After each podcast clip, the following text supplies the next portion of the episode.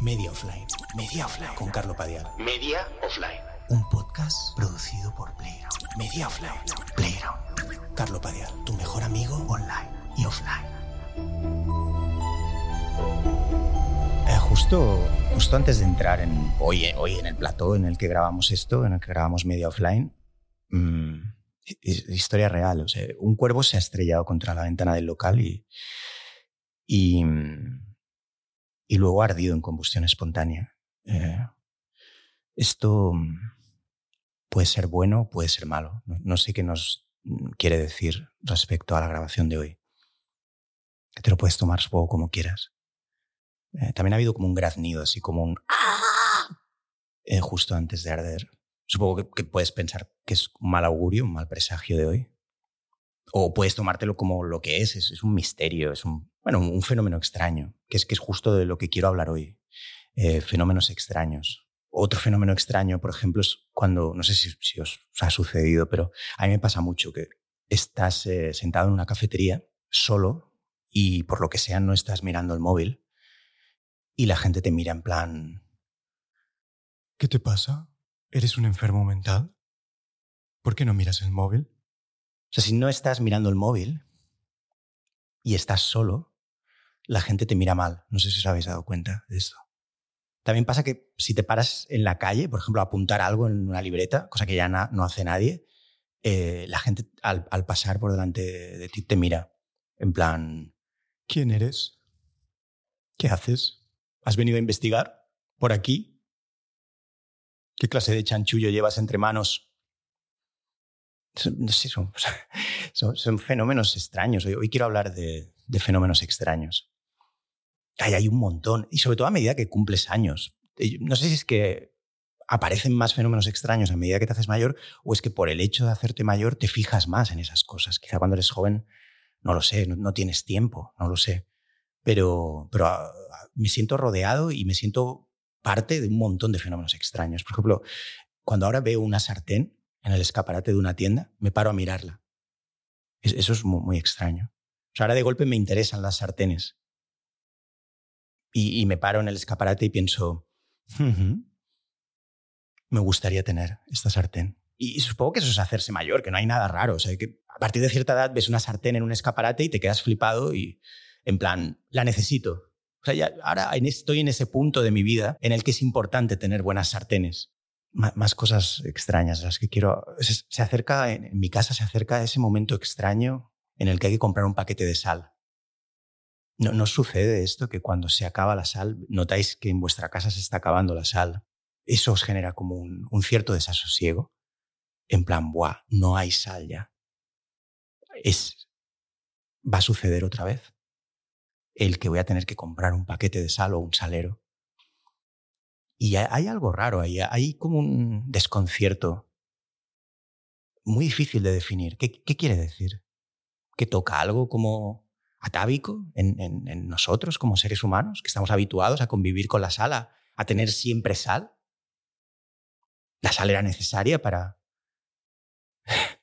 para sobrevivir y de golpe hay algo ahí filogenético. Cuando de golpe no hay sal, saltan las alarmas. Las alarmas de, hace miles de años. No, no lo sé, son, son fenómenos extraños, son momentos extraños. Eh, en general, para un momento extraño, que es lo que estamos viviendo. Momentos extraños, eh, una pandemia, pero de golpe ya nadie habla de la pandemia porque hay una guerra en Ucrania. Eh, y, también sucede una cosa muy divertida, que es que la gente que todavía sigue cogiendo el coronavirus ya no lo dice porque cree que es una falta de respeto a Ucrania. No sé si lo habéis visto eso. Pero la gente que se ha contagiado en las últimas eh, semanas no dice que tiene el coronavirus. Porque ahora está lo de Ucrania. No sé. En general todos nos sentimos raros. Hay- una extrañeza latente flotando en, en, en- esta época, yo creo. O sea, no, ya no sabemos qué va a pasar. Eh, hay una pandemia, una pandemia le sucede un- una guerra, hay un pánico nuclear de golpe, cuando ya, ¿qué, más puede pasar? ¿no? A, la que, a la que se han mencionado el tema del, de las centrales nucleares, la gente se ha acojonado. No sé si os habéis fijado eso. Mucha gente me lo ha dicho. Supongo que el, pánico nuclear toca algo en el inconsciente colectivo también. Es un miedo casi infantil, sobre todo para según qué generaciones que crecieron o crecimos, o sea, según qué edad tengas, ¿no? Pero con estas historias, con Hiroshima, con Chernóbil, eh, lo viste en la tele cuando eras pequeño. Y las nuevas generaciones eh, supongo que no, no, sabrán lo que, o sea, no, entenderán ese, ese, miedo infantil, ese pánico a, lo nuclear, ¿no? Porque tendrán sus propios Hiroshimas, que, no, sé, pues, Globo, por ejemplo. Ser repartidor de Globo debe ser tu Hiroshima si tienes menos de 30 años. Globo es tu Hiroshima. Porque toda tu generación va a ser víctima de Globo. Gente que sois muy valiosos, subidos a una bicicleta, días de lluvia, eh, repartiendo milanesas y pokebowls. Bueno, no sé quién soy para hablar de estas cosas, ¿no? pero al final todos vamos a ser repartidores, da igual. Eh, si, no se consuma el pánico nuclear, eh, la amenaza nuclear, todos vamos a ser repartidores. También los que piden comida a domicilio son repartidores. Ya todos somos en mayor o menor medida repartidores de globo. No, no soy nadie yo para... Perdona, pero es que estoy un poco, un poco resfriado porque estuve en Madrid la semana pasada y Madrid siempre me destruye. O sea, odio ir a Madrid. Ya lo he dicho en todas partes. Lo he dicho en Leitmotiv. Lo, eh, me, me, pone malo ir a... Para mí, ir a Madrid es tener náuseas y ganas de vomitar y volver enfermo y volver triste. Bueno, quiero seguir hablando de fenómenos extraños. ¿Alguna vez os han presentado a alguien y a los dos segundos habéis pensado, no me gusta este tipo? No, nunca me gustará. Ah, bueno, es así, eso sucede, también es muy raro, pero sucede. Supongo que hay mucha gente en el mundo y yo creo que este mecanismo lo tenemos para eso, ¿no? Para descartar, porque hay que descartar rápido, hay, que hacerlo. Hay otra persona al lado y otra y otra y otra. No hay tiempo de, de, perder el... O sea, no, puedes perder el tiempo con gente que no te va a caer bien. Tenemos que decidir ya. ves venir a alguien y... No me gustas. Siguiente. Me siguen llegando un montón de invitaciones a LinkedIn. Esto es muy raro también. O sea, yo daba por hecho que, que, con todo lo de la pandemia, el fin del mundo más que claro, eh, una guerra en Ucrania, daba por hecho que al menos dejaría de recibir invitaciones a LinkedIn. Pero me siguen llegando un montón. Y todo perfiles como creativos, raros, eh, gente que hace videobooks. Pero lo primero que deberías entender si estás buscando trabajo es que LinkedIn no es la manera. Es lo primero que debería saber alguien que busca trabajo. Si no, por eso estás en LinkedIn. O sea, el simple hecho de usarlo ya te desautoriza para encontrar un trabajo. ¿Lo, entiendes esto o no? O sea, es, es, o sea, es como el simple hecho de estar en Facebook es sintomático de que no tienes amigos. ¿Entendéis estas paradojas o no? Si estás en LinkedIn, por eso no tienes un puesto de responsabilidad. Joder, es que no lo ves. No sé, no, no, entiendo LinkedIn, ¿vale? O sea, no, no, no, sé muy bien qué hace la gente. A veces me encuentro a alguien por la calle y me dice como... Hace poco, hace una semana o dos, me encontré con uno que me dijo como una cosa como muy absurda, no sé, como... Sí, estaba en LinkedIn y eh, me invitaron a un, a un evento con influencer y ya tengo dos trabajos. No sé de qué hablas. Yo, yo evito las invitaciones a LinkedIn como, como si fuera como si LinkedIn fuera un coche conducido por un tipo raro, siniestro, con gafas de sol, que quisiera que subiera su coche lleno de electrodomésticos. Es, un sitio muy raro LinkedIn. No quiero entrar en LinkedIn, ¿vale? No, no, no, entiendo a la gente que está en LinkedIn, no veo que le veis a LinkedIn. Siempre es la gente como más siniestra, la más fantasmona, la que su listado de ocupaciones es absurdo, todo es mentira, todo está en inglés. Deberían hacer un reality show sobre la gente que está en LinkedIn. Eso es lo único que a mí me interesaría de LinkedIn. Un reality show tipo los que hace cuatro, llamado Masters of LinkedIn, con toda la gente que está ahí dentro buscando trabajo, todos los cretinos que se mueven por LinkedIn. Bueno, otro, fenómeno extraño también es, eh, ahora ya no lo hago, pero hace tiempo me, cuando iba a casa de amigos, eh, me gustaba meter en cualquiera de sus libros una nota eh, manuscrita por mí, donde ponía lo que pensaba realmente de ellos, cosas de las que quizá no eran conscientes. ¿Sabes? En plan, por mucho yoga que hagas, sigues siendo una persona horrible por dentro. Ya te darás cuenta, sin firmar. Nunca me pillaron, pero si me hubieran pillado, no hubiera sido un buen momento. Si un amigo te pilla deslizando notas con mensajes de este tipo en los libros, en el transcurso de una fiesta, de una cena, te verías obligado a levantarte de la mesa y decir, entiendo que ahora lo mejor que puedo hacer es marcharme. Y, nadie entendería nada. ¿Por qué ha escrito esta nota? Más fenómenos extraños, es, de lo que va a media offline hoy. Si no os gusta lo podéis dejar, podéis ir a otros, tenemos otros, tenemos otros episodios, este es el sexto. Tenéis cinco más, el anterior fue el, quinto aniversario, el quinto programa, este es el sexto. Y en el sexto vamos a hablar de fenómenos extraños y tenemos un invitado muy especial eh, que de una manera más o menos indirecta toca el tema de los fenómenos extraños. Ahora, veréis por qué. Pero primero quiero seguir hablando de fenómenos extraños. Quiero hablar de mis hijos también. Em, mis hijos están en una edad que es muy bonita. No sé, los que tengáis hijos lo entenderéis. Em, están en una edad, joder, maravillosa porque no saben cuánto dinero tenemos en la cuenta. Hay un momento, los que tengáis hijos más mayores lo habréis vivido ya, en los que tus hijos pasan a saber cuánto dinero tienes. Y creo que ese es el, La gente habla como de el momento que lo cambia todo es cuando empiezan a quedarse en casa de amigos a dormir o cuando los pillas masturbándose. No, no, no. El momento clave que, marca la línea de corte en, en, la paternidad es cuando tus hijos son conscientes de cuánto dinero tienes. Tengo hijos que todavía son pequeños, entonces están en esa edad en la que no son conscientes de cuánto dinero tengo en la cuenta. O sea, creen que somos millonarios.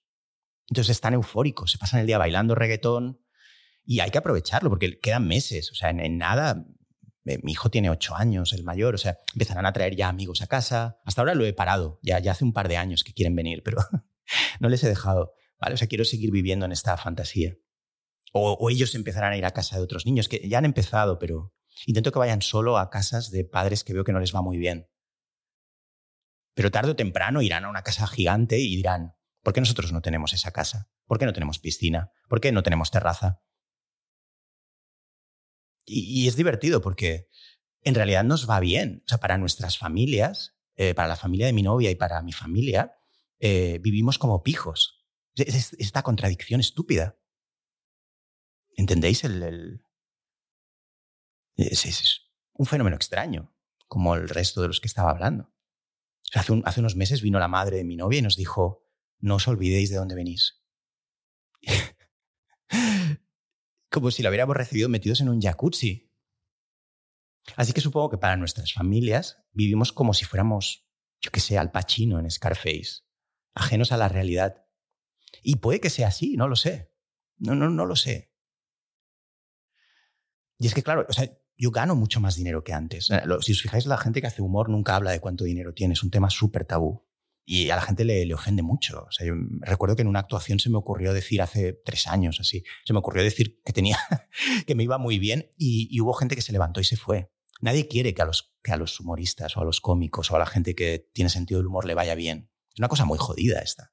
Entonces, los cómicos de éxito, que son millonarios, se callan como putas. Porque parece eh, consustancial al hecho de ser cómico el el hacer ver que eres como una especie de paria de la sociedad. Eres como el bufón, y el bufón por definición no tiene nunca más dinero, no puede ser un rey o algo así, no, no sé cómo coño funciona. Pero está claro que los cómicos nunca dicen. Si lo dices ya automáticamente ya pierdes la gracia, supongo. Y, pero yo no, me da igual, como tampoco me identifico como cómico, lo puedo decir, gano mucho más dinero que antes.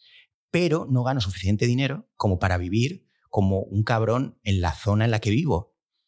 Entonces existimos en esta especie de esquizofrenia, en la que la mayor parte de vecinos o incluso de gente con la que solemos ir ganan más que tú y eso te obliga a ir un poco a, un poco a rastras, eh, un poco... Es jodido eso. estamos en una especie de esquizofrenia, en la que nos va mucho mejor que a la mayoría de gente que empezó con nosotros, pero no nos va tan bien como a la gente que nos rodea ahora. No sé si me seguís. Es una situación extraña, ganamos dinero, pero claro, ahora la gente con la que vas, derivado de ganar más dinero, son millonarios. y entonces gastas mucho dinero en intentar seguir el ritmo y el tren de vida y te quedas sin dinero. Y estamos ahí en medio. No encajas ni en un sitio ni en otro y encima viene un familiar y te dice no te olvides de dónde vienes y en paralelo a eso le estás escondiendo a tus hijos tu cuenta bancaria porque están todo el día viendo vídeos de las ratitas que viven en una especie de mansión y ellos se preguntan ¿dónde está la mansión? Bueno, todavía no, pero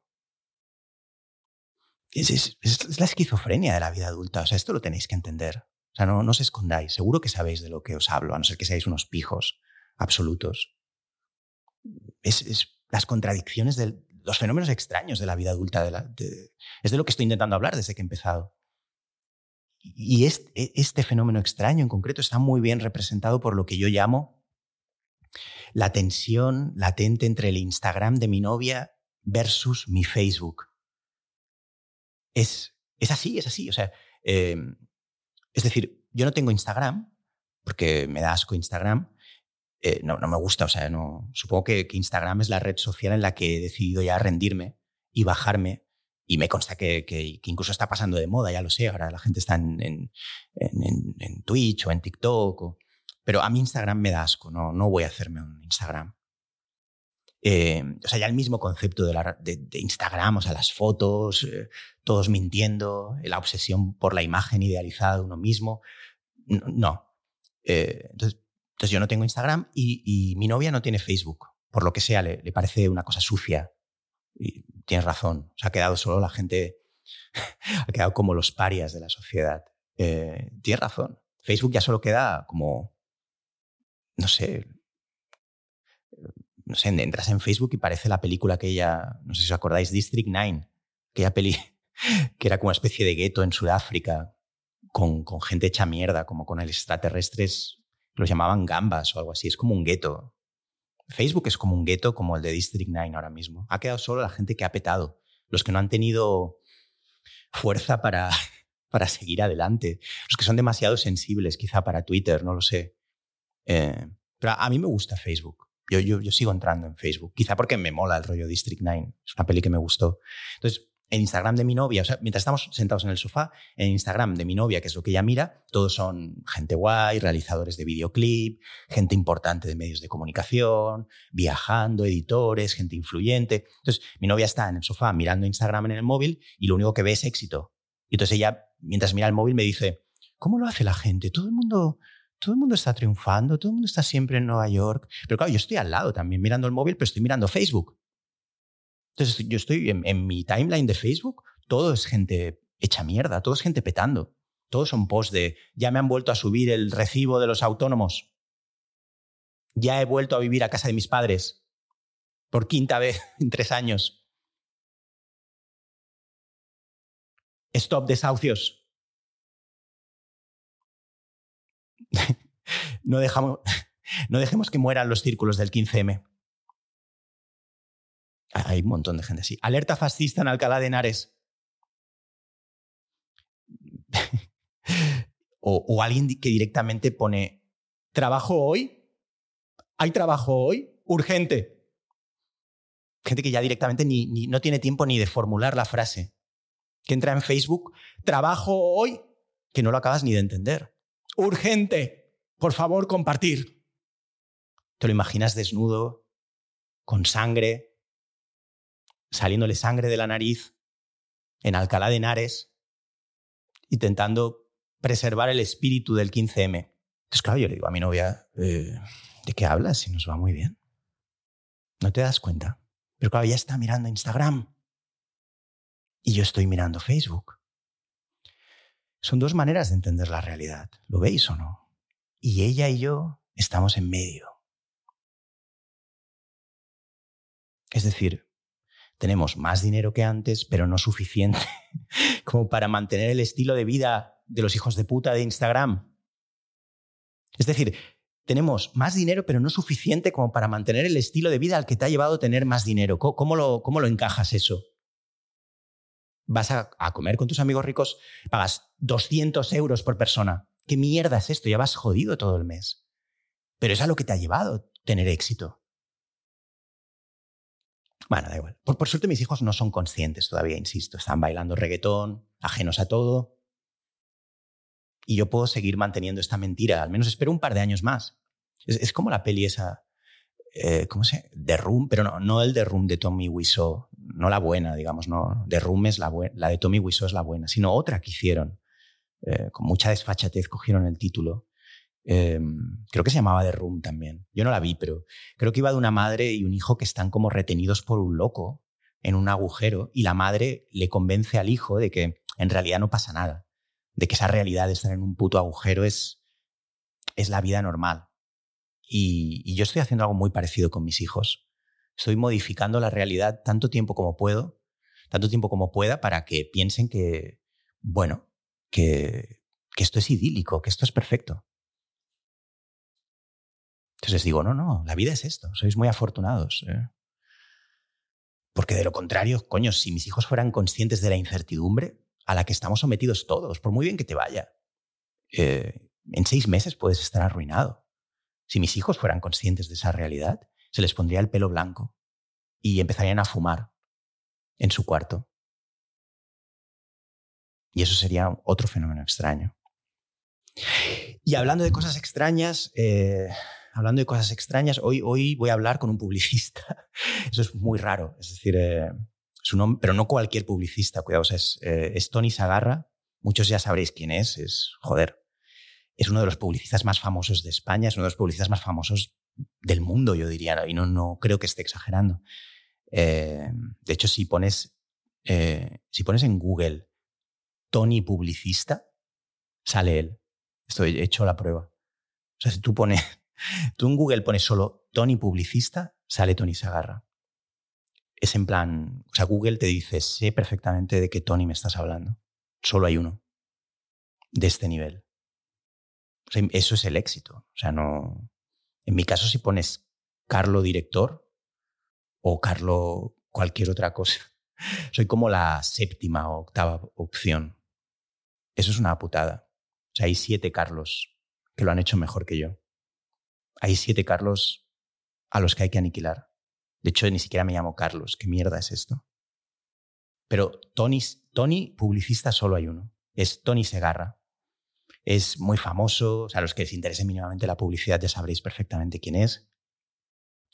Y os preguntaréis, ¿por qué coño traes a un publicista? ¿no? Eh, pues, pues porque sí, o sea, porque eh, cuando me planteaba hacer este podcast media offline, había dos o tres profesiones que sabía que quería tener cubiertas. Una era eh, los expertos en, en fumigar, expertos en bichos, que todavía no lo he conseguido, pero lo voy a conseguir.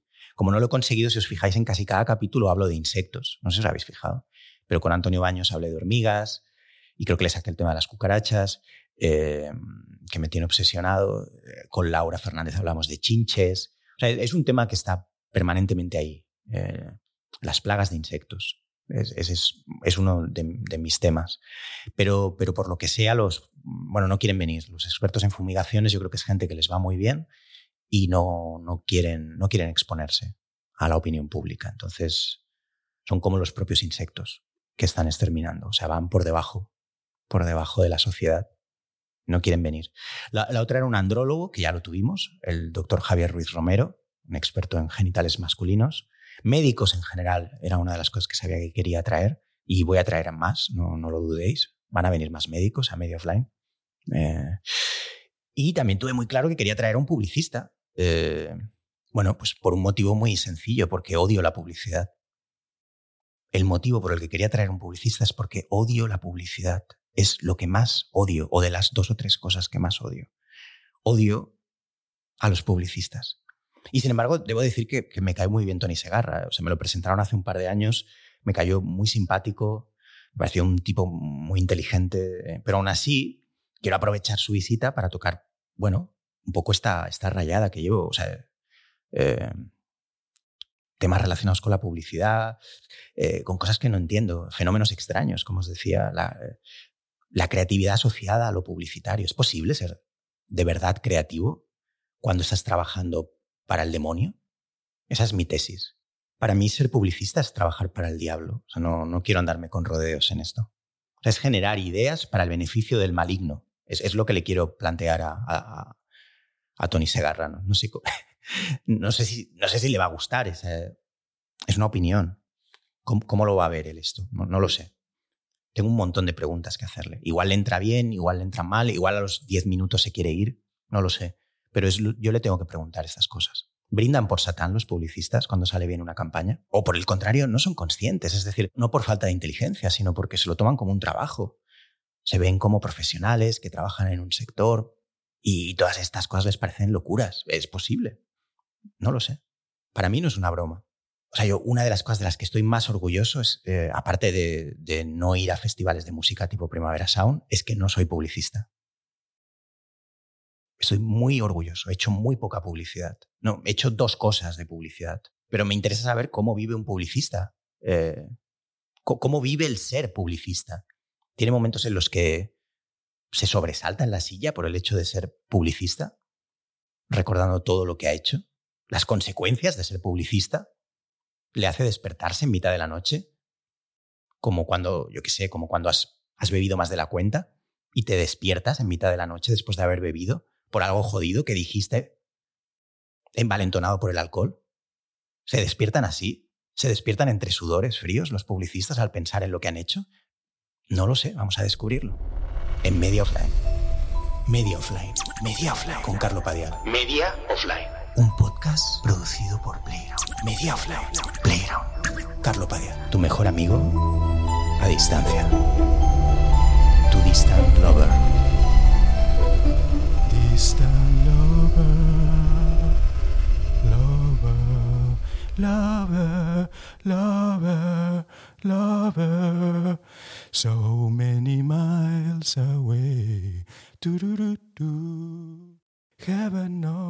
Bueno, Tony, me, hace mucha ilusión que estés. Eh, siempre lo digo, pero lo digo en cada programa, pero, es que es la verdad. Solo traigo a gente que admiro y además lo uso de una manera muy egoísta el podcast. Quiero, hay cosas que no sé del mundo, dudas severas y traigo a personas para que me las resuelvan porque no, mi vida social es esta.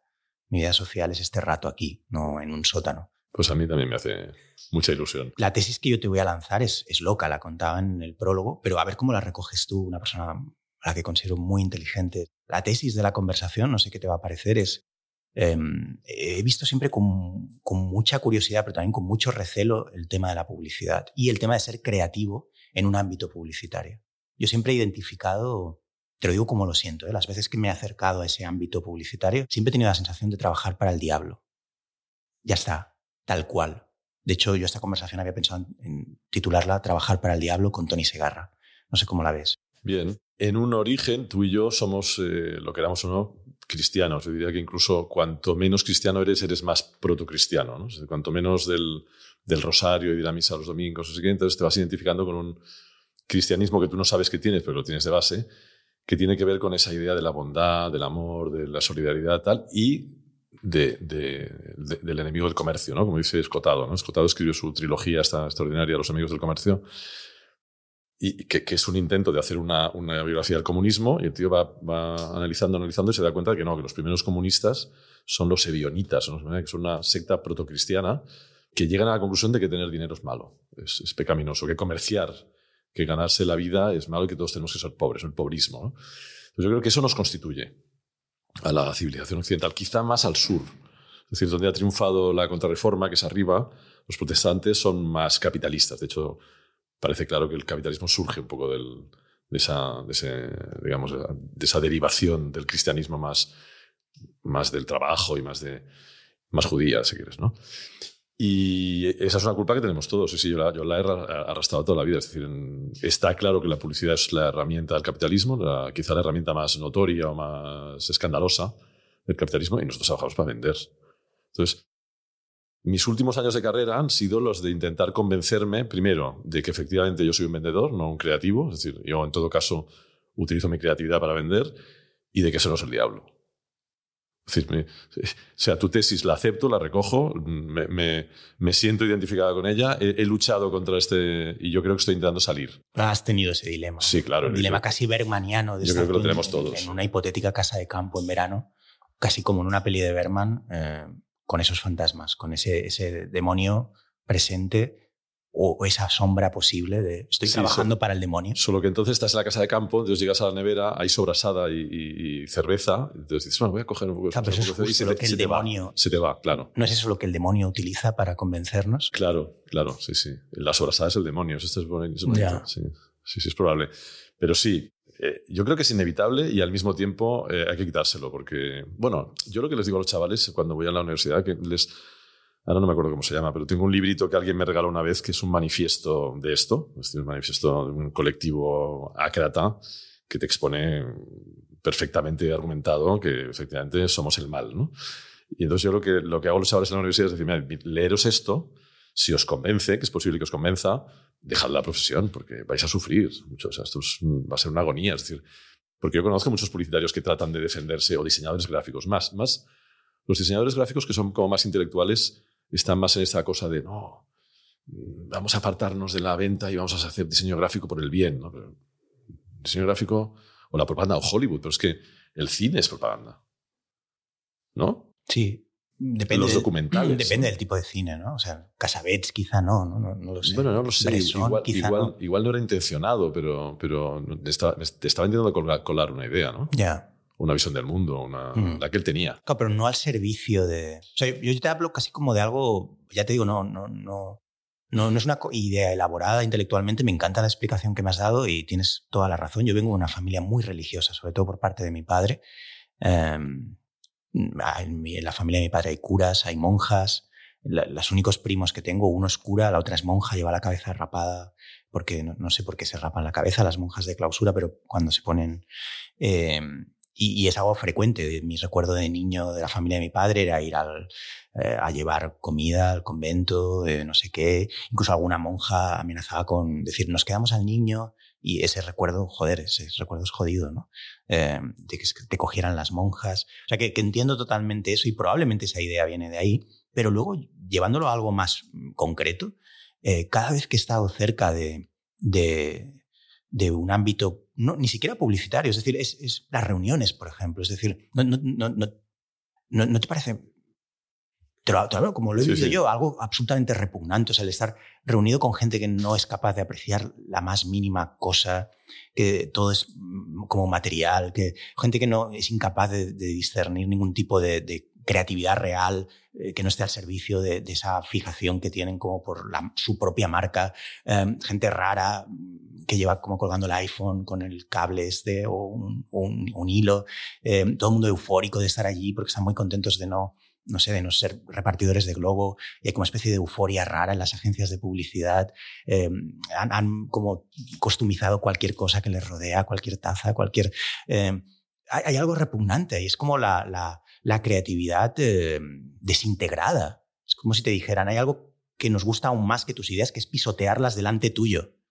No sé cómo lo vives no, bueno, yo creo que, esa, que digamos, la caricaturización de, los especialistas ¿no? es, es, es, decir, nosotros no la vemos de nosotros mismos porque estamos inmersos en ella, pero cualquiera que viene de fuera, pues a los cómicos seguramente les vería su, su, sus miserias. sus extras miserias, y a los, a los sacerdotes ya se las vemos, y a, y a los banqueros, y es decir, todos vivimos dentro de estas burbujas nuestras, muy nuestras, ¿no? que, son risibles, ¿no? Está claro. de, ahí que nos riamos de todo, ¿no? Y que, sea sano reírnos de todo. Pero sí es cierto, antes lo decíamos en la charla, ¿no? Que, bueno, las agencias de publicidad, sobre todo cuanto más grandes, más en torno de la mediocridad se convierten, ¿no? Eso pasa con los partidos políticos, pasa con los grandes multinacionales, ¿no? Que generan, que yo creo que tiene que ver con las cortes mm, medievales o renacentistas, los, los palacios, ¿no? Es decir, generan un, un tipo de personaje cuya única misión en la vida es mantenerse ahí. Es decir, que es un personaje que sabe que no tiene talento para estar ahí, que de alguna manera, por una expansión de mercado, por lo que sea, ha tenido una oportunidad y se ha, se ha colocado ahí. Y tiene una gran habilidad para mantenerse ahí. ¿Y mantenerse ahí qué quiere decir? Bueno, machacar al que tiene al lado. Eh, digamos, el talento es un peligro.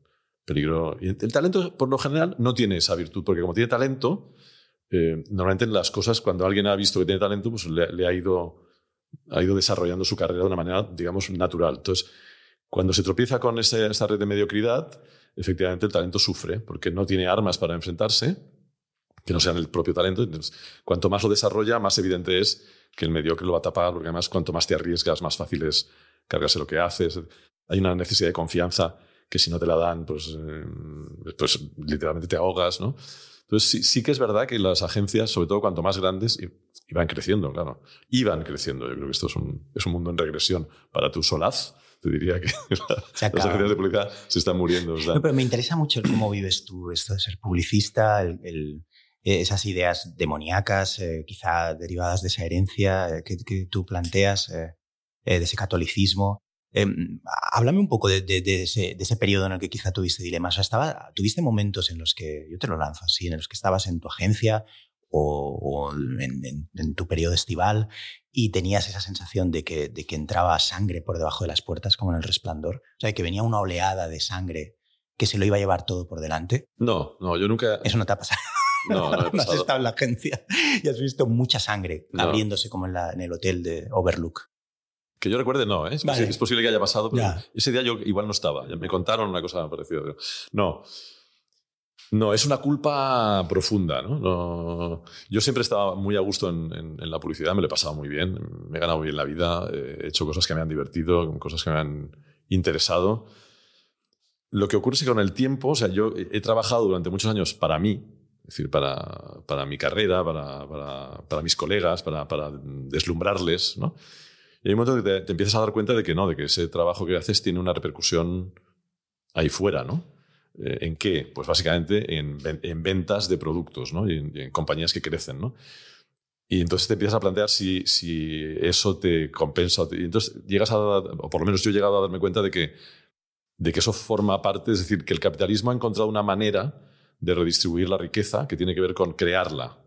Es decir, si tú creas riqueza, hay unos que se quedan con mucha, pero esos, esos que se quedan con mucha para, para ser muy ricos tienen que hacer que los otros tengan un poco de su riqueza para que le compren sus productos a ellos. ¿no? Entonces, digamos, es verdad que es perverso, pero seguramente es el mejor sistema de redistribución que hemos creado hasta ahora en la humanidad. ¿no? Te das cuenta de que, que, que funciona ese, o sea, digamos, de que contribuyes a, a que, que funcione ese mecanismo. ¿no? Ya, pero es posible, te lo pregunto de verdad, es una duda Sí. genuina, legítima que tengo aquí que quiero compartir contigo. Eh, ¿Es posible ser eh, creativo?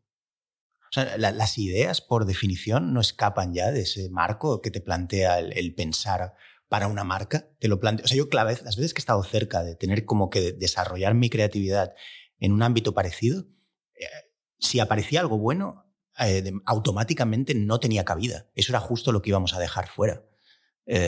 Igual he tenido mala suerte yo, pero yo, yo tenido muy pocas experiencias en cosas publicitarias. Luego te las voy a contar, pero te vas a reír. Pero hice un anuncio para, para el ayuntamiento con unos mimos y fue mala experiencia. Pero, pero luego te hablaré de mi relación con los mimos y la publicidad. Pero, pero lo pregunto. Vamos vamos por. ¿no? Lo- fue increíble. O sea, se me amotinaron unos mimos en, en el Borne mientras intentaba. Marcel Marceau, es un mensaje siniestro. Tío, Quizás sea el diablo. Ya. Pero te lo pregunto de verdad. Es decir, las veces que como era como, ah, vale, justo lo que vais a extirpar es lo único bueno de esto. Bueno, es que a mí, me pone muy nervioso el, el- discurso sobre la creatividad. Es decir, nosotros, a ver, primero, creativos, somos todos. Es decir, eh, es mucho más creativa la ama de casa que intenta llegar a fin de mes con mil euros que tú que yo. O, o el abogado que defiende al malo. Es decir, el abogado que defiende a Villarejo tiene que ser muy bueno, tiene que ser muy creativo, ¿no? O el, tipo que defiende a un, tipo que ha matado a siete personas y lo reconoce, ¿no? Entonces, ese abogado es, es extremadamente creativo, ¿no? Entonces, creatividad tiene que ver con solucionar problemas mm, de una manera que no se habían solucionado antes porque la que, la que se utilizaba siempre no funciona, ¿no? Entonces, hay que pensar otra, ¿no? Hay que pensar. Entonces, yo no soy tanto un creativo como un vendedor. Entonces, si, si olvidas eso, ahí tienes un problema. Es decir, si, no, yo es que he venido a hacer mi creatividad, yo es que soy un artista, yo es que no. No, tú estás en una agencia de publicidad, hay una marca que te ha encargado de vender magdalenas y tienes que utilizar tu creatividad para vender esas magdalenas. Entonces, si no tienes eso claro, mm, claro, todo te va a parecer, no, es que me est- me están coartando mi creatividad. No, tú tienes que utilizar tu creatividad para lo que te han pedido. Es decir, a Miguel Ángel le piden que pinte el juicio final. Luego él saca su vena creativa y dice, bueno, pues voy a hacer a Jesucristo sin barba. Y además muy gay y, y muy, muy, culturi- muy culturista. Y, muy- y el Papa Julio II dice, venga, va.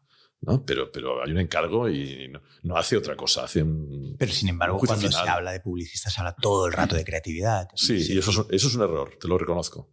Te lo reconozco. Yo llevo 15 años mm, luchando contra ese error y nadie me hace caso. brainstorming, se habla de bajar la idea, que es una cosa repugnante. Vamos a bajar la O de darle una vuelta, Ya. ¿no? que eso es muy bonito. ¿no? Darle una vuelta, ¿qué quiere decir? Un montón de anglicismos que usáis los publicistas, Sí. que eso es terrible. Sí, pero ayer, por ejemplo, estaba en una reunión de estas y alguien dijo, no, que sea creepy. Yo, yo le regañé, ¿no? Pero luego decidimos que, que- cómo se traducía creepy. O sea, qué palabra encontrábamos para... O sea, todos nos habíamos puesto de acuerdo en creepy y entendíamos lo que nos quería decir.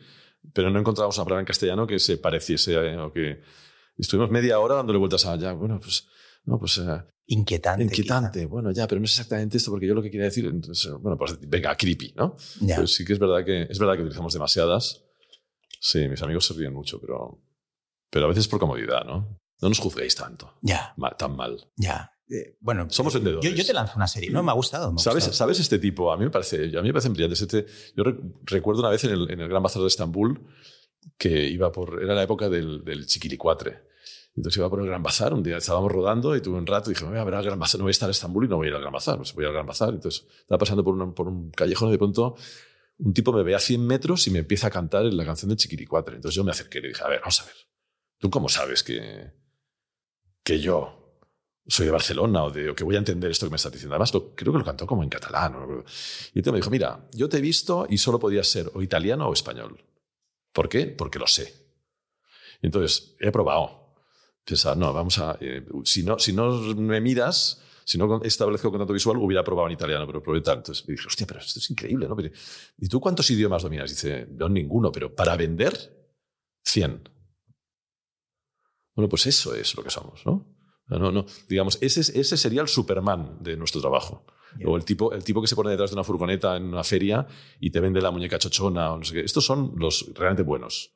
Y sin embargo hay esa Nosotros somos una, una continuación Claro. patética un poco de... de Y sin embargo hay esa obstinación que tú mismo reconoces que, que lleva a error de el publicista como una persona eminentemente creativa, Claro. alguien eh, que es brillantísimo, como que no para de eh, alumbrar ideas. eh. Bueno, porque podríamos, eh, digamos, en en el otro extremo podríamos compararnos con Miguel Ángel.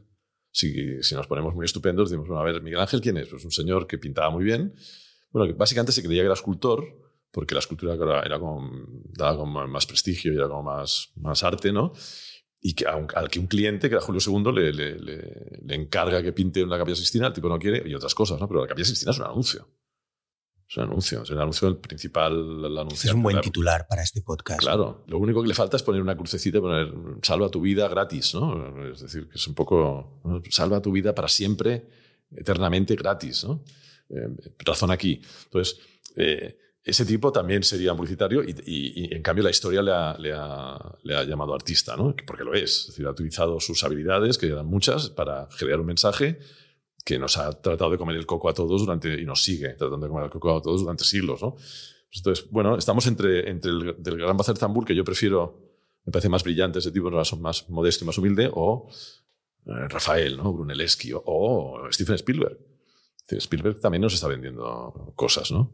De- Dentro de esa misma confusión o no, quizá eh, ¿tú, tú recuerdas cuando la gente decía que algunos anuncios eran mejor que la mayoría de películas. ¿Te acuerdas de aquello? Fue un momento un Tele, poco... la tele, ¿no? Sí, pero también decían que, que el cine. Había gente que decía, yo prefiero ver un anuncio. ¿No crees que fue un momento un poco oscuro de la humanidad ese? Que por suerte ya, ya nadie lo dice esto. Que fue un poco, además coincidió cuando la gente llevaba también gorras Kangol. Fue un momento especialmente sombrío para... Sí. ¿Cómo lo recuerdas? Bueno, sí, era el momento en que se pagaba muy bien en las agencias. ¿no? Yo creo que fue Banksy que decía eso de los mejores cerebros de mi generación están trabajando en agencias de publicidad y eso es, eso es espantoso. Pero claro, es que nos, nos pagaban muy bien. Entonces, eh, la gente con talento se, se metía en las agencias y así salían unas cosas increíbles. En los años finales de los 90, principios del 2000, es la edad de oro del, anuncio de televisión y hay, hay cosas extraordinarias. ¿no? ¿Y qué pasó luego? que se acaba el dinero. Es decir, que apareció Internet. Que te- nosotros que teníamos? Teníamos un rectángulo mágico que era la tele que convocaba a todo el mundo, nos, hipno- nos hipno- hipnotizaba. Y de hecho, eh, los anuncios formaban parte un poco de ese, misterio, de esa, tele que nos, que nos atraía. ¿no? Entonces, de pronto aparece Internet. ¿Y qué, hace Internet? Que se fragmenta las audiencias. Esa audiencia que estaba convocada en un solo lugar, una sola iglesia, digamos, de pronto aparecen millones de iglesias y los fieles se, se disuelven y aparecen en muchos sitios distintos y la fuerza que tenía el spot deja de ser la fuerza que tenía y, y las marcas empiezan a decir, bueno, pues tengo que poner dinero, además de en la tele, en Instagram, en Facebook, en no sé qué, en la tienda, en todas partes. El dinero se diluye y deja de atraer al talento. Es que es así. O sea, al talento, ¿qué lo atrae? El dinero. ¿Y dónde está el talento ahora? Pues yo diría que está sobre todo en, los, en las plataformas de streaming, ¿no? Yo diría el talento, talento bueno, o en las tecnológicas. Es decir, muchos de los mejores creativos publicitarios del mundo se han ido pues, a Facebook, a, a Apple, Sí, donde, donde hay dinero, ¿no? Es que tiene sentido, ¿no? ¿No O sea, tiene sentido? Dirías, sí, sí, totalmente. Y dirías que ha, dirías que ha, que ha sucedido algo parecido. Claro, yo como no conozco el mundo de la publicidad, por eso te estoy lanzando estas ideas locas, eh, pero sí conozco muy bien, por ejemplo, el periodismo. ¿Dirías que ha sucedido algo parecido? Sí, me imagino que sí, porque... ¿Se ha vuelto más precario? ¿Se ha vuelto...? Claro, claro, no, claramente. Es decir, lo que hacíamos no tiene prácticamente valor comparado con lo que tenía. Es decir, antes tú ponías un anuncio en la tele y, era como salir hoy en el hormiguero, ¿no? O, más, ¿no? Era, tú hacías famosa esa marca, hacías famosos ese anuncios y lo hacías bien, ¿no? Y si lo hacías mal, incluso también. ¿no? Había anuncios muy malos que, de hecho, la mayoría de los anuncios son muy malos. Y sin embargo funcionaban, ¿no? O sea, ¿Y en qué punto está ahora en ese término? O sea, es decir, ¿en qué es- sucede como con los medios de comunicación que están como en caída libre y no saben muy Sí. bien a dónde van a... Sí, sí. eh, digamos, las agencias de publicidad. Hemos confundido, eso es una cosa muy interesante, hemos confundido publicidad con spots, ¿no? con los anuncios de la tele. Cuando en realidad publicidad. Es decir, siempre se ha dicho, no, es que Zara no hace publicidad. No. Zara se gasta el dinero en vez de en publicidad en la tele, en tener los mejores locales en el mundo. Y eso es una manera de hacer publicidad. ¿no? Quizá ahora se revela como una manera incluso más eficaz que hacer anuncios en la tele. ¿no? Entonces, lo que, lo que ha pasado es que digamos, lo que antes era sinónimo de publicidad, que era la publicidad en la tele, se ha diversificado muchísimo. Entonces, las agencias de publicidad siempre fueron, en realidad, especialistas en hacer spots. Entonces, no han sido capaces de explicarle a los clientes, no, no, yo también sé hacer otras cosas. O el cliente no se lo, no se lo ha creído. Entonces, como lo que hacían no tiene valor, las agencias tienen menos valor, cobran menos dinero, son más pequeñas, se van reduciendo. No creo que acaben de morir, porque siempre habrá, es como la radio, como, como la prensa, es decir, no las cosas nunca acaban de morir, que eso es un problema. Eso es verdad. Al Eso es un teatro, problema. al teatro hace como 100 años, ¿no? Que lo dan por muerto, Claro. pero en cambio ahí sigue, ¿no? No va muy bien. Sí, hay esa, hay esa imagen maravillosa de, de- de Peter Sellers en, en el, el Guateque, ¿no? El, el party, que, que al principio está, es como un, es un cornetista, están rodando una película, es el corneta de la Legión extranjera, entonces le van acribillando a, y el tío siempre, siempre resucita, ¿no? Está, está muerto, muere, y de pronto se vuelve a levantar y... A mí me parece una bonita metáfora de la, de la publicidad. No acaba de Nada morirse nunca. No acaba de morirse nunca. Y, y al final dices, bueno, ¿qué, qué- qué- ¿en qué se ha convertido la publicidad? Pues eh, la radio tenía que ser muerta, ma- ma- matada por la publicidad y la radio no murió. La, la publicidad tenía que saber, haber sido muerta por, por- o matada por, por Internet y tampoco. Y a Internet no sé quién lo matará, o sea, las redes sociales. Y, y lo que tenemos es mil cosas, ¿no? No sé si volveremos a tener un lugar al que todos iremos. Eso yo creo que es lo que busca lo que busca el, el malvado que domina el mundo, que no sé si existe, pero busca Bueno, otra esa, tele. ¿no? esa misma fragmentación de la que hablas es eh, a todos los niveles, cultural, o sea, no, no- difícilmente volverá a ver Michael Jackson o un Steven Claro. Spielberg o ese ET, ¿no? Esa película como que ha visto todo el mundo en todo el mundo Claro. y Yo cada vez que no- cuesta más, ¿no? Nos pasaba con, con Evax, por ejemplo, que buscábamos las chicas Evax o con, o con Toast, ¿no? que buscábamos una, una actriz que todo el mundo conozca. Y de pronto te das cuenta de que todas las que todo el mundo conocía tenían más de 40 años. ¿no? O sea, buscabas chicas jóvenes que todo el mundo conociera y ya no había. Todo es nicho ya. Sí, Todo, sí. todo, hasta el juego del calamar. O sea, hasta algo que parece un fenómeno internacional. No lo es. nicho en realidad. Por eso a mí me fascina, por ejemplo, figuras como Chiquito de la Calzada, ¿no? Que de pronto una época, es verdad que no era la actual, pero una época complicada, de pronto se convirtieron, o Risto, ¿no? ¿Qué dices? Mira, Risto lo conoce, yo creo que todo el mundo. ¿Cómo, cómo lo ha conseguido? ¿no? O Chiquito, ¿cómo consiguió? Que es una cosa que te quería preguntar, ¿no? El, el- ya- que tú me haces preguntas sobre publicidad, Claro, sobre, claro. sobre el humor, que tiene que ver con lo mío. Es decir, yo estoy obsesionado con que, bueno, en publicidad o en literatura, pero en publicidad muy claramente, es decir, cuando vendes una cerveza, no puedes inventarte cosas muy raras de la cerveza. La cerveza es sirve para lo que sirve, ¿no? Entonces, en realidad, lo único que puedes hacer para diferenciarla es, que esa, anuncios de cerveza o que esa cerveza hable de una manera distinta, ¿no? Tenga una personalidad distinta, ¿no? Yo lo pensaba con Chiquito, decía, o con Eugenio. Decía, al final, los chistes que contaba eran más o menos los mismos que, han- que se han ver, toda la vida, ¿no? Era la manera. Era la manera, ¿no? Entonces, Mm. lo que queda es eso, ¿no? O sea, lo, lo que nos queda es encontrar una manera, ¿no? Es, es lo único que hay. Es un tema con el que es curioso que me lo, que me lo saques, porque es, yo para empezar tengo una relación como muy ambivalente, no solo con la publicidad, como estás viendo, que la, es una relación desde fuera, que no, por eso, por eso quería lanzarte ciertas cosas, En- pero con el humor también, y quizá con todo, no lo sé, por, por ese carácter contradictorio, neurótico. eh, vengo de una familia que está muy zumbada, no lo sé, pero yo con el humor tengo una relación muy contradictoria. No, no estoy seguro de, de- de ser humorista, no creo que lo sea. Creo que, creo que soy una persona que escribe y, y que dirige y, y ocasionalmente, casi como por un accidente, he acabado a veces saliendo en, lo- en mis propios vídeos o, o ahora mismo hablando aquí, pero nunca ha sido una cosa intencionada. De hecho, yo llevaba más de 10 años produciendo muchas cosas y nunca había querido salir. eh. Em, pero una vez que he tenido que salir, eh, han aparecido un montón de dudas y, un montón de, enigmas y de ah, que es también un poco el tema del, podcast hoy ante- antes de que vinieras estaba hablando de fenómenos inexplicables y, el, el- qué es lo que activa el mecanismo cómico es una cosa con, la que yo me he peleado mucho o sea no es el material es decir, en, el- el- hace poco veía un, un documental muy bueno sobre The Comedy Store, que es un club eh, enigmático, o sea, muy, muy emblemático de Los Ángeles, eh, que lo regentaba una mujer llamada Mitzi. Y ella distinguía entre dos tipos de cómicos, los guionistas y los intérpretes. Ella solo quería intérpretes. Claro. Eh, ella solo quería a Jim Carrey, Robin Williams, y en cambio rechazó a, a Jerry Seinfeld o a Louis C.K., porque los consideraba guionistas. Como su material es bueno, pero no tienen eso, no tienen esa forma. Y es algo que yo haciendo leitmotiv o, o en el momento en el que te han empaquetado más como cómico y he entrado en esa rueda de que vas a Ilustres Ignorantes o vas a, la tele o he hecho APM a dos temporadas, tres de leitmotiv, eh, decenas y decenas de vídeos para, para Playground y...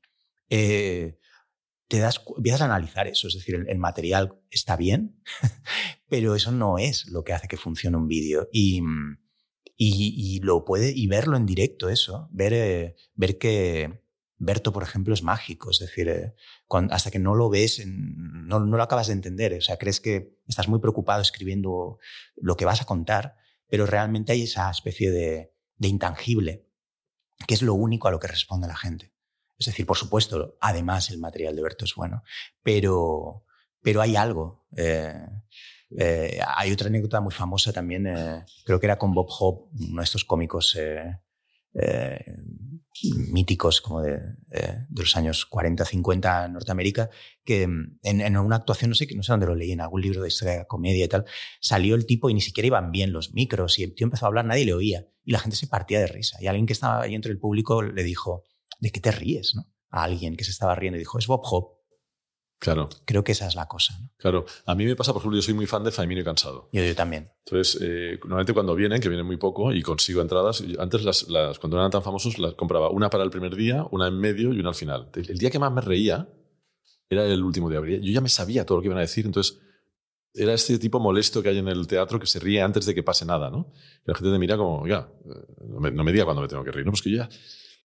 O sea, en realidad Claro. no, me, no me importaba lo que iba a decir, me importaba eso. eh, Es una cosa Voy a volver a fascinante. verles decir lo mismo, que ya me lo sé, por tanto lo que me, lo que me hace gracia es cómo lo dice, ¿no? Es, la, es en, en el cómico, quizá más que en ninguna otra ocupación de tipo artístico, creo que puedes reconocer el, el, eh, toda esta especie de intangibles fascinantes que, que a lo mejor en literatura o en cine son más difíciles de, de disimular. ¿no? Es decir, al final reaccionamos a una especie de humanidad, a una especie de gesto, a una especie de reconocimiento, a una especie de... Y cuanto más sencillo, mejor.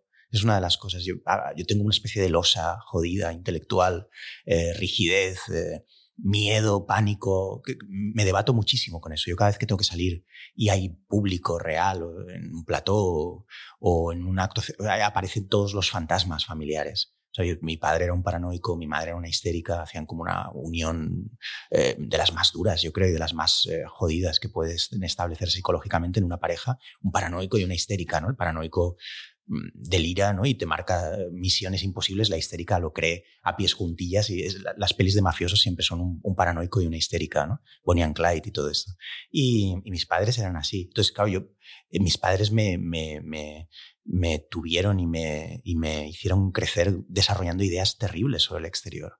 Todo el mundo es un hijo de puta, todo el mundo te quiere joder, nadie te va a entender nunca porque eres muy listo, eh, el mundo destruye a los diferentes, bla, bla, bla, bla, bla, bla, y mi madre protegiéndome, mi padre eh, delirando en el váter, ¿no? Me, me, mi padre le gustaba mucho hablar sentado en el váter. Eh, bueno, eh, me, me he ido un poco del tema, pero lo que quiero decir es que, que cuando luego sales al exterior estás aterrorizado y tienes mucho miedo y, y lo, la única forma en la que crees que, que puedes evitar que te acuchillen es eh, mostrándote ingenioso o, o desarrollas casi una especie de mecanismo de defensa casi como radical, casi como Sí, de un es una- animal. como una separación. De hecho, Sí, os voy a dar ideas para que no me acuchilléis. Es Claro, un poco el mecanismo. Sí, podría ser el, el resumen, pero ah, el guion también tiene eso, ¿no? El guion yo recuerdo, ahora te decía que, que durante un año así estuvimos, Tony Garrido, que es, que es un- Sí, sí, lo uno, conozco, de mi- sí. uno de mis jefes, eh, nos convocó a un programa, a una, una- una sección de media hora que hablábamos de publicidad. Hablamos de la actualidad desde, desde un punto de vista de publicitarios y recuerdo que el día anterior nos pasaba el tema. Y entonces yo las primeras veces me preparaba un, preparaba un guion. Un poco, yo creo que el guion era como mi coraza, ¿no? Era como, no, me lo llevo preparado porque así eh, eso me defiende, digamos, de... Pero era horrible porque eh, en realidad que yo tenía vida propia y entonces yo trataba de decir lo que ponía en el guion. Entonces no estaba, yo no estaba pendiente de la conversación, yo estaba pendiente de colocar Claro. lo que había puesto en el guion. Entonces era, un- era media hora de sufrimiento porque ni estaba pendiente de la conversación, ni del programa, ni del guion, ni de nada. Entonces era, todo el rato era, lo he hecho fatal, lo he hecho fatal. Hasta que un día me olvidé del guion y bueno, hubo un momento como de pánico, de hostia, ¿y ahora qué digo? Entonces me di cuenta de que no, de que yo- el programa era sobre publicidad, por lo tanto yo sabía muy bien de qué tenía que decir. Si no lo sabía, podía decir que no lo sabía. Y entonces de pronto me integré en la conversación y me di cuenta de que aquello era mucho más relajado y sencillo, sin guion, ¿no? Entonces, eh, yo creo que aquí sí, hay un momento en que te quitas de alguna manera ese escudo, pero yo también necesito esa, esa protección. Por ejemplo, cuando doy conferencias, que es una cosa que al mismo tiempo me aterra y me, y me fascina, pues claro, a todo el mundo le gusta estar delante de 100 personas y que luego te aplaudan y no sé qué, pues esto es maravilloso, pero al mismo tiempo te aterra, ¿no? Entonces, yo siempre hago presentaciones en las que pongo muchas fotos y muchas frases así como sacadas de gente y muy Ya es tal, corazón. porque, claro, porque tengo la certeza de que no me miran. Claro. Entonces, cuando veo que me van a mirar, pic, cambio Sí, la diapositiva. Entonces, yo- veo, todo el mundo estaba mirando la, Yo la tengo, pantalla. ¿no? Claro, yo tengo una actuación a finales de mes y vení- venía hacia aquí para, para grabar esta conversación contigo pensando en la actuación, pensando, hostia, que cada vez queda menos. Y pensando en esa especie como de masa informe a oscuras, que es el público. Y pensaba precisamente en, ¿tendrán proyector? Claro. Y pensaba, puedo poner algunas fotos de mi padre, mi padre ha muerto hace un par de meses, entonces pensaba, puedo poner fotos de mi padre, puedo hablar un poco de, eh, de mi padre, la relación conflictiva que tenía con él y las fotos me pueden venir muy bien precisamente para, para un poco distraer la atención y que no me miren ese pánico Claro. a ser acuchillado. Por ejemplo, el atril, ¿no? Yo Mm, tengo dos cosas claro, que, claro. que nunca hago. El atril y el, el micrófono en la mano. Todo defensa. El micrófono en la mano mm, me siento desamparado. Mm. Además, yo tengo temblor, una Sí. cosa que tengo que se llama temblor esencial, que siempre pienso cuando escribo un libro de poemas, se llamará temblor esencial, porque es muy bonito como título. ¿no? Decir, Yo también lo temblor esencial de Tony Segarra, ¿no? Es como, como un título precioso, ¿no? Pero yo tengo eso y, y entonces, claro, cuando estoy nervioso tengo más, ¿no? Y entonces, claro, el- eh, siento que todo el mundo está viendo que el micrófono se mueve, ¿no? Aunque, Está aunque- enfermo, Tony. Claro, mira qué le pasa. Tiene Parkinson. Se, se ha hecho viejo. Era muy brillante. Es- el de, es el de te gusta conducir, pero Claro. ahora es. Pero Por cierto, lo de te gusta conducir, ¿qué querías decir con eso? Eso, sabes que últimamente lo, lo he- lo he dicho en algún sitio, eso es, era para Repsol. Eso era un, concurso eh, que hicimos para Repsol. Entonces, lo que queríamos decir era, recuerdo que hablábamos, eso lo recuerdo perfectamente, que hablábamos, recuerdo con Félix, que era en aquel momento no, mi, mi, partner, digamos, éramos los dos jefes, digamos, y hablando con el equipo, decíamos, lo de la gasolina es esa cosa de que vas a la, vas a la estación de servicio o al coche, llenas el depósito de gasolina y hay como una especie de sensación de western, ¿no? De ahora me puedo ir a 500 kilómetros, donde yo quiera, ¿no? A cualquier parte. Una sensación como de libertad tonta, ¿no? De que en verdad no, no, no hacías, luego te ibas a trabajar, ¿no? Pero hay una potencialidad. Entonces, había ese punto de te gusta conducir, te gusta como explorar, salir al mundo, tal. Bueno, esa tontería, en realidad lo que hacemos en la publicidad es eso, es vender como, como los mundos, eh, digamos, maravillosos que tenemos en la cabeza y que no nos atrevemos a, a proyectar de verdad, pero que están ahí, ¿no? Cuanto más, cuanto más claro. están ahí, cuanto más están ahí, más, más conectan, ¿no? Pero a mí me gustan los eslóganes desligados del producto. O sea, yo llevo años pensando en ese eslogan, te lo juro. Sí. Yo no conduzco, no tengo carnet. Pero, Pero es muy. es muy me tonto, viene a ¿no? menudo, en plan, ¿te gusta conducir? Pero es muy, es muy evidente, ¿no? Te gusta conducir, cómprate un BMW, ¿no? No me, pero no sabía de qué marca era, lo había olvidado. ¿Ah, sí? Pero en cambio recuerdo la frase, ¿te gusta conducir?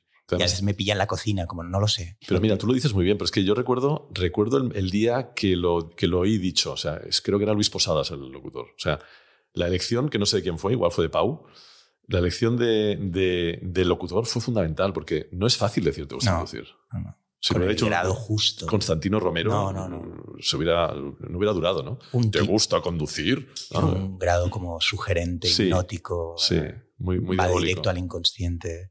Co- ¿Cómo estás viviendo tú el, el- más que probable fin del mundo? Eh, siempre se ha dicho, o sea, todos hemos tenido la vanidad de vivir el fin del mundo, pero ahora es verdad que es lo guay esto. O sea, todo el mundo ha querido vivir el fin del mundo por en plan, como coño, quiero ser yo, ¿no? El, el que lo presencia. Pero ahora es verdad, ahora, es, ahora muy probablemente sea verdad. ¿Cómo, cómo estás viviendo el fin del mundo y, y, eh, crees que ha tenido algo que ver tu labor como publicista en ese más que probable final? En el No, sentido sí, de la emergencia climática. Sí, de- sin duda no, sin duda no. Al contrario. No, no te has culpado en ningún momento. No, no, más bien al contrario. Mm, Yo creo que los comerciantes, donde me incluyo, hemos, hemos tratado de hacer que el mundo fuese más habitable y más pacífico. De hecho, yo creo que la venta obliga a Estados Unidos y a Rusia a ponerse de acuerdo en algo. ¿no? Yo creo que eso además nos salvará. Yo no creo que el mundo, yo no creo que el mundo esté al borde del, del fin del mundo. De hecho, creo que estaba más al borde del fin del mundo en el 62 con la crisis de los misiles. Es decir, yo he vivido en esa... Claro, yo soy mayor que tú, ¿no? entonces yo he vivido en esa, en, esa, en esa zozobra nuclear. ¿no? O sea, a mí mis padres me decían, no, es que los americanos y los rusos tienen un botón rojo que, que yo pensaba es un botón rojo que está en una mesa y que, y que nadie lo vigila. Es decir, a lo mejor se puede dormir el que está Como la vigilando. peli de Kubrick. O, claro. o se puede volver loco y de pronto apretar el... Hay un tío con un botón. Pero ha reaparecido ese, ese miedo Sí. al botón ahora. Pero yo creo Mucha sí, gente me lo ha dicho ahora. Sí. Justo hablaba de eso en la previa, como el pánico nuclear ha vuelto. ¿no? ha, ha vuelto, pero al mismo tiempo eh, eh, le compramos gas a Putin.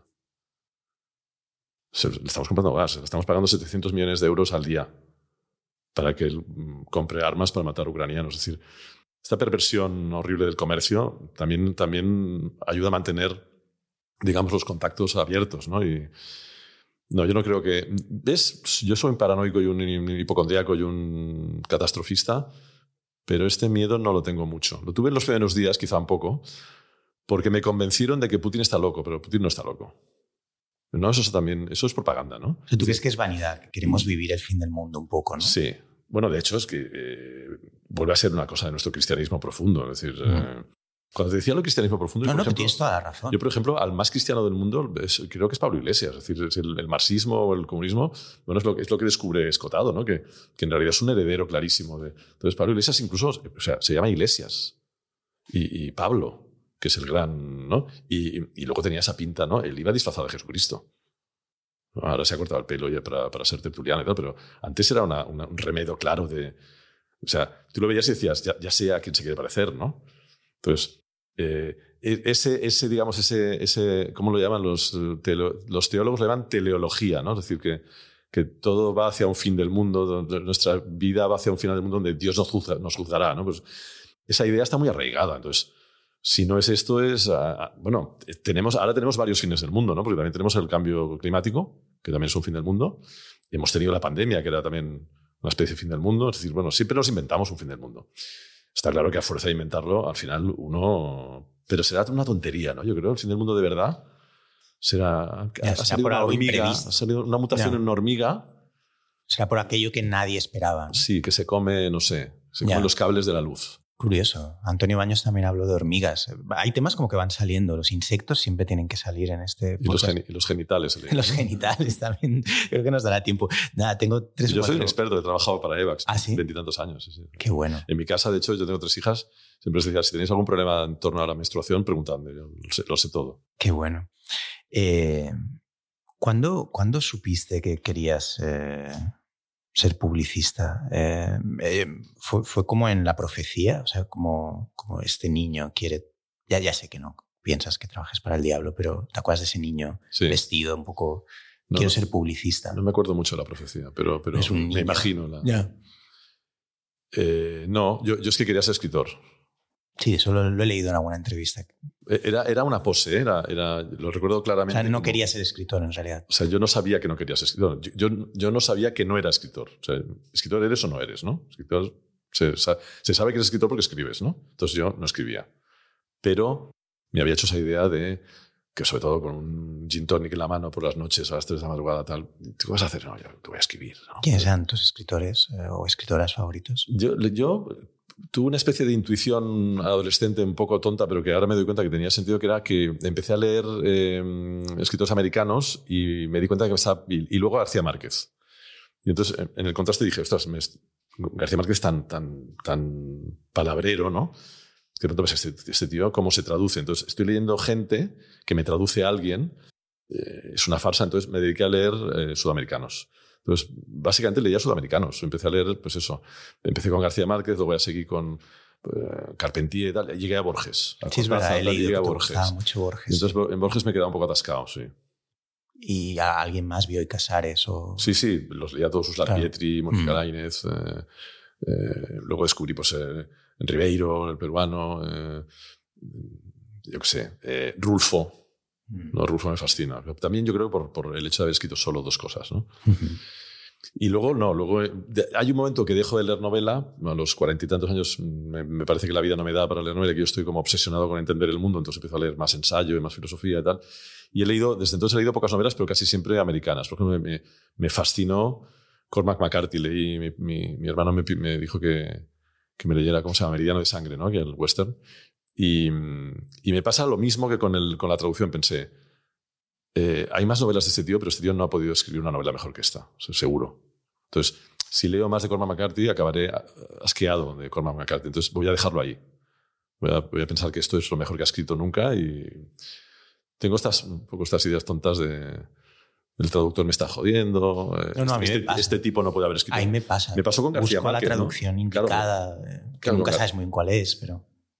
Quizás viene de que con García Márquez pensé, eh, este- si este tío ha, escrito Cien años de soledad, habrá escrito cosas maravillosas y no. En realidad García Márquez solo escribió Cien años de soledad. ¿no? O sea, se podía haber ahorrado todo el resto. Realmente. Que es una cosa que también habría que decir a los escritores, ¿no? No sigas escribiendo. ¿no? Poco lo de Juan Rulfo es verdad, ¿no? Ya está, ¿no? Ya, pero los escritores no tienen esa, esa especie de fecha de caducidad que, por ejemplo, sí tienen los músicos, con los que se es muy cruel y con los que se dice como, bueno, los últimos 20 años sobraban de, Sí. de Bob Dylan, o 30 o 40, o Prince, bueno, llevaba 30 años sin hacer nada. En cambio, con los escritores pasa algo muy raro, que es que una vez que están consagrados, pueden hacer el mismo libro una y otra vez o, o- o estar directamente seniles y nadie les va a decir nada. Es verdad, lo último de García Márquez o de Vargas Llosa es literalmente patético. De Mm. hecho, no creo ni, la- ni que lo hayan escrito ellos, seguramente. Pero sí, pasa eso con los escritores y con los arquitectos. A mí me, me- me fascina también. ¿no? Un arquitecto de 80 años, pues, no sé, igual está muy bien y muy lúcido. ¿no? Niemeyer, ¿no? Seguía trabajando a los 100 años. Yo no me fiaría ¿no? de un edificio. O sea, Niemeyer hace un edificio de pisos con 100 años y tú vas a vivir ahí. Ya, ya, ya, ya, ya. Tienes razón. Ya. Un arquitecto senil quizá no es la mejor idea. Eh, Igual se, que, se olvidaban cosas, ¿no? Se olvidaba ¿no? el ascensor, ¿no?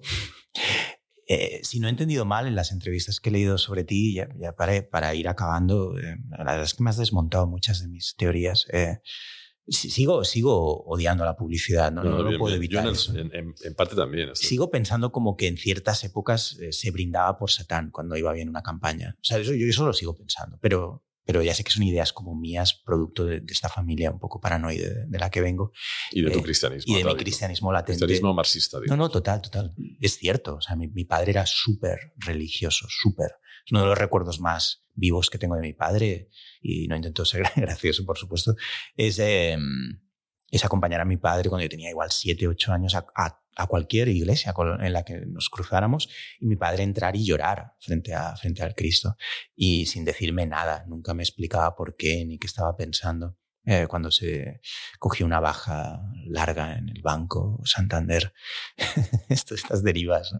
Em, pero, pero son verdad, es así.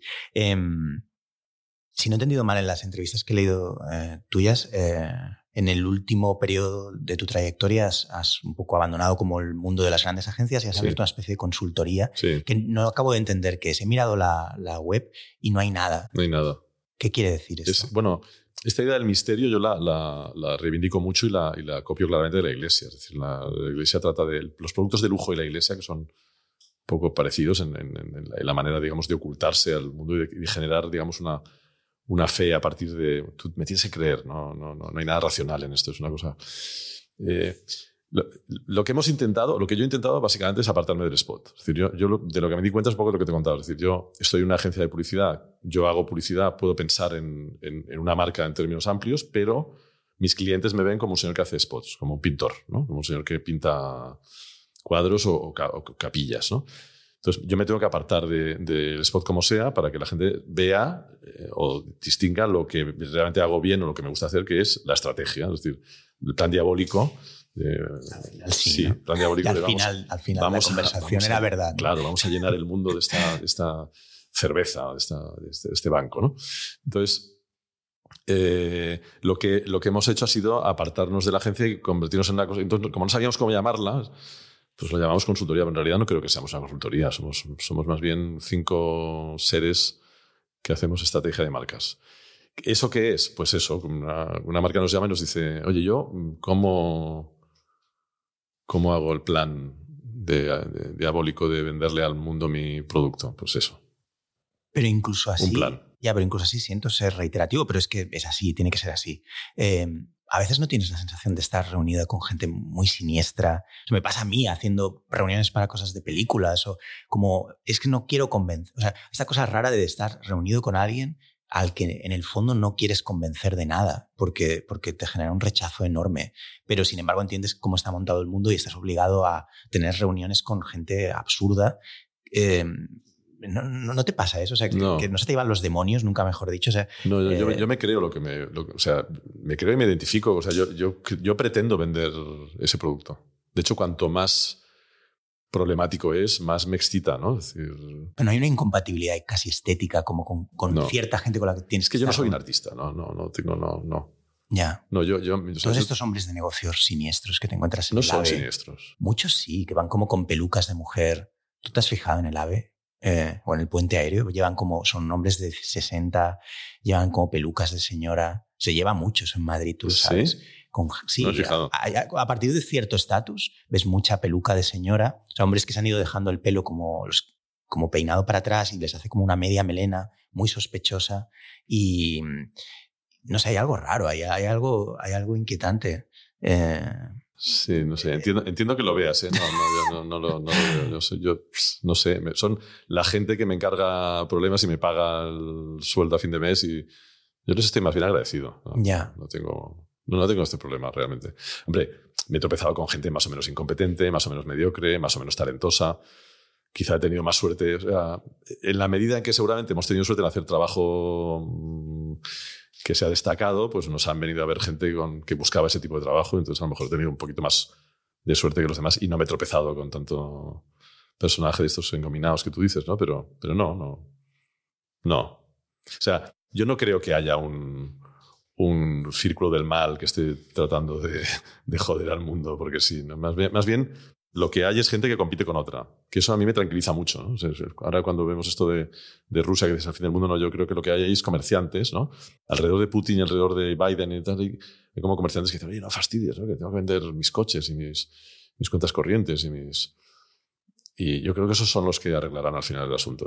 ¿no? Y- Ponernos de acuerdo, ponernos Ya, de acuerdo. Y en este, en este tramo en el que te encuentras de, de tu carrera, después de tenido una trayectoria muy larga y, y eres muy joven, pero, pero uno supongo que a partir de cierta edad, lo, lo siento yo, o sea, a mí me pasa, o sea, que entiendo que también te debe pasar a ti.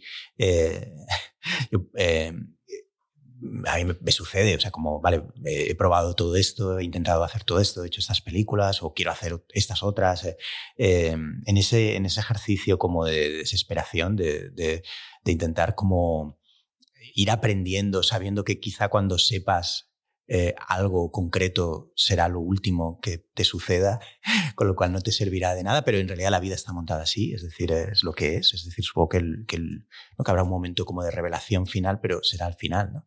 Eh, ¿qué, ¿Qué es lo que te mueve a ti? Es decir, ¿qué es lo que... Eh, todavía. A, mí es intentar hacer una película como Escrito sobre el viento de Douglas Sirk o Pickpocket, o sea, una de esas películas como que son como perfectas, o sea, no, perfectas en sentido formal, sino como que, que dices, es una maravilla, o sea, ¿quién, puede tener una de estas? ¿no? Y es, estos genios tienen, tienen varias, ¿no? Douglas Sirk tiene más de una, tiene Escrito sobre el viento, eh, eh, Magnificent Obsession, Imitación a la vida, Pickpocket, o sea, Bresson tiene Pickpocket, eh, Diario de un cura rural, Berman tiene como 10, que es un disparate. ¿Quién coño tiene 10 pelis de esas? ¿no? Pero él, él, las tiene. Yo me conformaría con tener una, o sea, donde te hubieras acercado a una cierta zona de, de verdad, como de, como de, vale, es esto, esa capacidad de abrir una rendija por la que mirar. ¿Cuál, eso es lo que me mueve a mí, a intentar seguir intentándolo. Aunque luego el, el, rodaje es un puto desastre y luego no monta nada bien. y simplemente tienes que fiarlo al siguiente proyecto porque en este no ha sucedido, pero espero que en el siguiente sí. Claro, eh, ¿En tu yo, caso qué es lo que te mueve? Seguramente Douglas Sirk nunca tuvo la sensación de haber hecho una obra maestra, ¿no? porque él veía los fallos. ¿no? O sea, yeah. lo, lo, los creadores veis los fallos de lo que hacéis, sobre, todo, sobre todo veis los fallos. Entonces es imposible ver la, la obra global. No, yo, en la medida en que no soy un artista y no estoy en este territorio de la obra, digamos, ya decidí hace mucho tiempo, a mí me interesa aprender. Entonces, eh, digamos, lo que, lo que realmente me hace sentir que vale la pena seguir viviendo, que es un poco la pregunta que me haces, ¿no? es, es aprender. Y claro, eh, en mi profesión todo lo que yo creía que sabía, se ha ido un poco al garete, ¿no? Entonces, eh, no me queda otra que, o sea, ahora hay una sensación de que todo está por aprender, incluso todo está por inventar, te diría, ¿no? ¿Cómo hacemos publicidad ahora? Pues no sé, a mí me preguntan todo el rato, ¿no? Pues se supone que sé. ¿Qué hay? ¿Cuál es la publicidad del futuro? No sé. No sé, entonces eso, eso a mí me estimula eh, enormemente, porque a mí lo que me gusta, me gusta la publicidad. Es decir, yo soy un poco, de eso sí que tengo sensación de culpa, ¿no? Es decir, ¿por qué te gusta tanto la publicidad? Tampoco es, es una cosa leve, ¿no? Tonta, son anuncios, ¿no? No, no, no, tiene más importancia, ¿no? Como decía Borges, es, es el fabricante elogiándose a sí mismo, es una cosa, o sea, que lo creamos es una ingenuidad extraordinaria, ¿no? Que funcione. Entonces, a mí me sigue, me sigue fascinando qué tenemos que hacer ahora, ¿no? Aprender, aprender. Yo creo que en la, en la vida nos queda eso, ¿no? Aprender y, querer, ¿no? Son las dos cosas que, que no, no, sé si son las dos la misma, ¿no? O sea, yo creo que querer tiene que ver con aprendizaje y aprendizaje tiene que ver con querer algo, también con, con amar una, una, profesión. Pero no tengo una, nunca he tenido, digamos, la vocación de obra. Hombre, sí, sí tengo la sensación de, hombre, que, trayectoria. ¿no? Que, sí, de trayectoria sí. Es decir, que cuando alguien mire hacia atrás y diga, Tony Segarra, diga, bueno, pues hombre, lleva 30 o 40 años, hombre, ese señor ha hecho cosas, ¿no? Pero al final ha hecho anuncios, señor, que lo que queda de los anuncios es muy leve, son un poco fuegos artificiales, ¿no? Tú dirías que ese es el, como la clave de la vida, aprender eh, y querer. Yo creo que si no tienes sensación de que aprendes, eh, estás un poco medio muerto, sí. Aprender algo, ¿no? Y, y, en lo mío me queda tanto y mm, es una cosa que pasa con cuanto más sabes, ¿no? Eso de horrible de Sócrates, de solo sé que no sé nada, pues esto con 80 años es, más dramático que con 20, ¿no? Con 80 años es, hostia, es que además no me queda tiempo, ¿no? Y, no y sigo sin saber nada, ¿no? Entonces yo creo que esa sensación de, bueno, hay que seguir, y, y, sí, luego, claro, eh, la vida te, junta con una serie de gente, tu familia, tus amigos, tal, a los que quieres querer, quieres que te quieran, ¿no? quieres ser querido por ellos, ¿no? Sí, yo creo que eso es lo que nos hace funcionar, vamos, me parece. Ha estado muy bien, eh, Tony, te lo agradezco mucho. Estoy muy contento además de que hemos conseguido, no, no sé qué esperabas viniendo, pero no, no ha sido un diálogo tipo los del Sabadell, eh, si fuera blanco y negro, los creasteis sí. vosotros sí, también. Sí, sí, claro. Pero si, yo lo pensaba, cuando yeah. entraba aquí pensaba, si esto fuera en vídeo y, y, es diabólico eso, y yeah. lo pusieras en blanco y negro, ya nadie lo escucharía, porque diría, ah, mira, un anuncio del Pero lo del Sabadell, nadie hablaba del demonio. Yo no vi a Loquillo ni, ni no sé quién Pero lo que yo se sintió Pep muy Guardiola. mal. Lo que yo se sintió muy mal, por ejemplo, porque yeah. todos sus fans le decían, ¿qué haces en un anuncio en blanco? Y entonces él se contestaba muy loquillo y decía, no, porque estoy socavándolo desde dentro, ¿no? Pero en esos diálogos, bueno, da igual, ahora ya yo justo quería que no fuera eso, porque justo esos diálogos, como que la gente dice como, que están muy bien, ¿eh? pero que la gente dice como generalidades y como frases, ¿no? Un deportista, como nunca funcionan, o sea, na nada era aplicable, yo, yo, nada era aplicable luego a la vida real, es decir... Porque no veías eh, los largos, porque, porque, la gente no veía los La gente decía las verdades, hablaban, las decían en los largos. Hablaban una hora, luego nosotros hacíamos un anuncio de 30 vale. segundos, con, con, las vaguedades. Pues se gustaban mucho, era como, era como decir como frases como un poco como de autoayuda, ¿no? Como de luego las ponías en práctica, nadie te decía como, bueno, el juego está amañado, por ejemplo. Esto nadie lo decía en, en, los, en las conversaciones. No, pero, pero, Guardiola decía una cosa, dijo una cosa muy bonita, que es que hablaba con Trueba y, y, y, entonces Guardiola tenía esa cosa de, no, yo veo el partido, porque empieza el partido y yo veo cómo es, entonces veo cómo se tiene que jugar tal y cual y lo veo clarísimo. Entonces el Trueba le preguntaba, ¿y, y sale? O sea, ¿el plan que tú has hecho sale? Y Guardiola se quedaba un rato así quieto y decía, bueno, si juega Messi, sí. Entonces, al, al final, bueno, hay una porque, ahí. claro, el reconocimiento de un poco lo que decías tú antes de salir y tener Bob Hope, ¿no? Mm. Cualquier plan, pones a Messi en medio, ya está, ¿no? Eso es la vida. Claro. Bueno, no, no creo que podamos mejorar el, este final. Pues muchas gracias. No, gracias a ti. Me ha encantado. Ha estado muy bien. Me ha encantado. Y, y, Venía bueno, con miedo, ¿eh? De que me ¿Sí? como, hostia, me sacas el demonio así. Eh, eh, nada no, más. no, es que has acertado. Es, es, es, yo creo que de, en eso estamos todos publicistas, sí. Sí, de alguna manera. Yo lucho contra eso. Media Offline. Media Offline. Con Carlo Padial. Media Offline. Un podcast producido por Playground. Media Offline. Playground. Carlo Padial, tu mejor amigo online y offline.